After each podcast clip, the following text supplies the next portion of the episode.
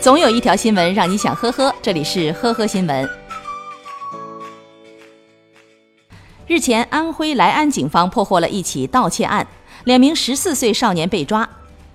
据民警了解，嫌疑人石某两人长期无人管教，有家不回，便流窜于浙江、湖北黄冈、江苏淮安、盱眙、安徽芜湖、滁州、全椒、明光等地入室盗窃，赃款用于高档场所的挥霍。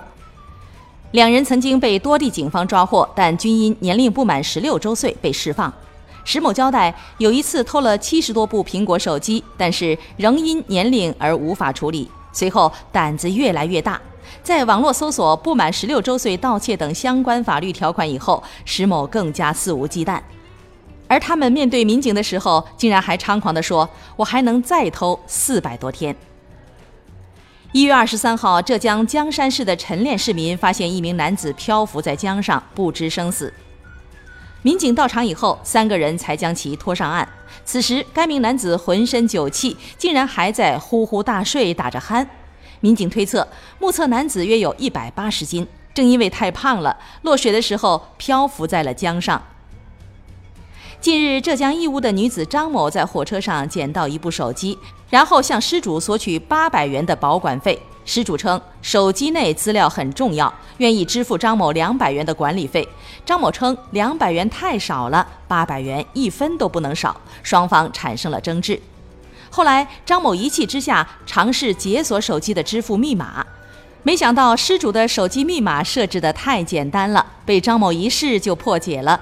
最后，张某将四千多元的余款转进了自己的账户。目前，张某因涉嫌盗窃罪已被警方刑拘。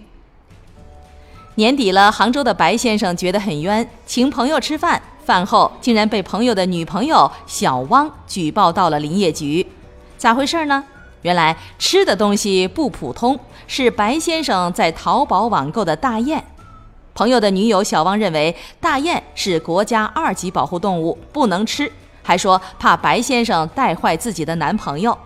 但是白先生说自己网购自己弄好请客，网购大雁是人工养殖大雁，店家证件齐全，吃了没啥问题。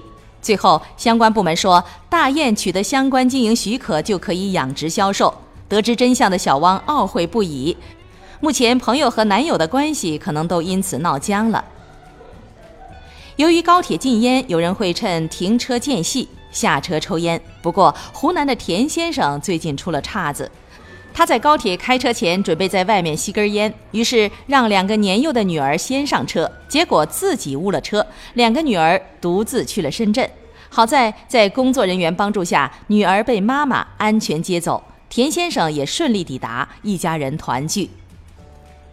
一月十八号下午两点半左右，江苏泰州某派出所接到群众报警称，某篮球场附近有个男孩在一个高楼的楼顶呼救。男孩看到楼下来了几名警察叔叔，立马激动地挥手大喊：“我在这儿！警察叔叔，快帮帮我！我要下楼！”民警将他救下以后，才得知原来小男孩这学期的期末考了个全班第一。吃过饭以后出来玩，突然心里诗意大发，心想何不登高望远，看看美景呢？谁知道他爬上去欣赏了半小时美景，想下去的时候看看十米高的维修楼梯，又吓得不敢下了，最后只能在楼顶呼救。感谢收听今天的呵呵新闻，明天再见。本节目由喜马拉雅和封面新闻联合播出。